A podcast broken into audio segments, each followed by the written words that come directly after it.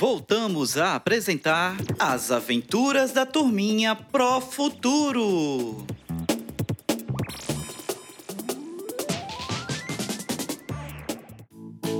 Olá, turminha do quarto e quinto anos! Está começando mais uma aventura e hoje a Drica irá fazer uma surpresa para o Nino. Estão curiosos? Hum, então vamos lá descobrir que surpresa será essa? Estou com muitas saudades de Nino. Acho que irei na casa dele fazer uma surpresa. Irei levar algumas frutas, porque sei que Nino gosta muito. Vou tomar todos os cuidados para encontrar o meu amiguinho. A campainha está tocando. Quem será? Vou colocar minha máscara para ir abrir a porta. Quem é? Sou eu, a Drica. Drica! Ô, Nino, vim te fazer uma surpresa e trouxe frutas deliciosas para você. Que legal, Drica! Muito obrigado pelas frutas e pela surpresa. Vamos lá para o meu quarto. Quero te mostrar umas coisas que eu estou fazendo. Vamos lá, já estou curiosa. Seja bem-vinda ao meu quarto, Drica. Que legal o seu quarto, Nino. E o que estão fazendo essas frutas podres aqui? Isso pode gerar doenças, causar fungos e bactérias. Que exagero, Drica! é normal as frutas apodrecerem.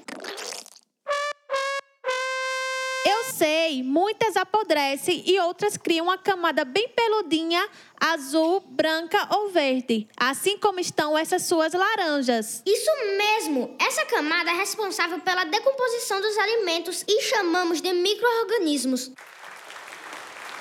Micro-organismos peludinhos.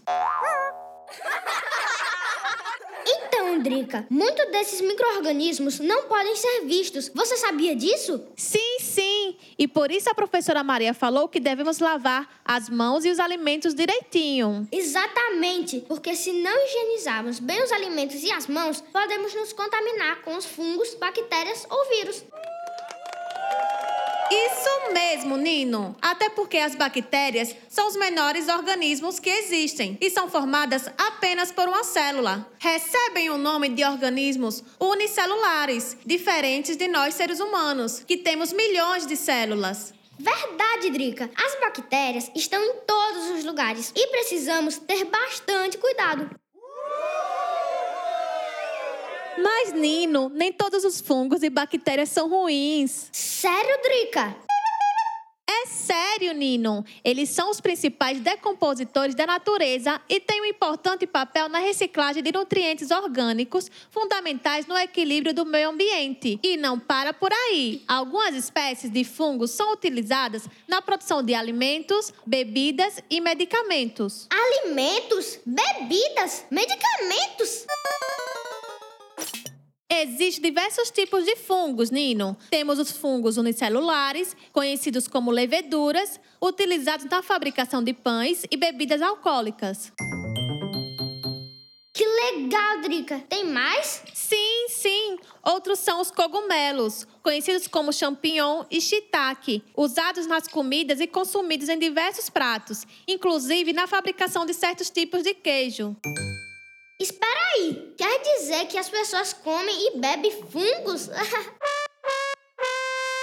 Verdade, Nino. Eu acho que o que não é tão legal são os vírus, né? Isso mesmo. Veja, a Covid-19 é uma doença causada por um vírus transmitido por meio do ar, dos alimentos e objetos que não foram higienizados e do contato físico com outras pessoas. Alguém que tem o vírus pode infectar várias outras que não estão tomando os devidos cuidados. Por isso estamos de máscaras, com um certo distanciamento e sempre lavando e passando álcool em gel nas mãos. Isso é o certo, Nino. Mas me diz uma coisa: falamos dos vírus, das bactérias, dos fungos, mas você ainda não explicou o que essas frutas podres estão fazendo em seu quarto. Então, Drica, a professora Maria, na aula remota, passou um trabalho sobre esse assunto. E como você sabe, minha curiosidade não me deixa quieto. Precisava ver de perto como funciona esse processo de decomposição dos alimentos. Ah, que nino é esse, hein? Você precisa ter mais cuidado com esses experimentos. Os micro-organismos podem nos trazer benefícios ou prejuízos se não soubermos de fato o que estamos fazendo.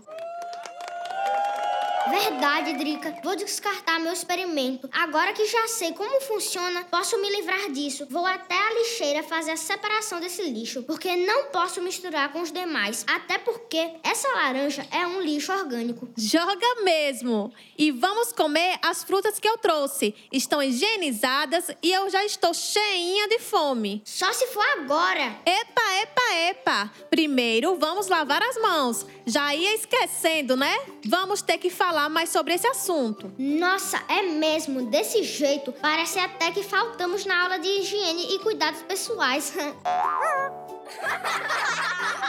ai, ai, Nino, só você, viu? Que legal, turminha! Gostaram do assunto de hoje? Espero que tenham se divertido como os nossos amiguinhos. Agora, nossos alunos do quarto e quinto anos já estão prontos para fazer os desafios que estão em seu caderno de aprendizagem.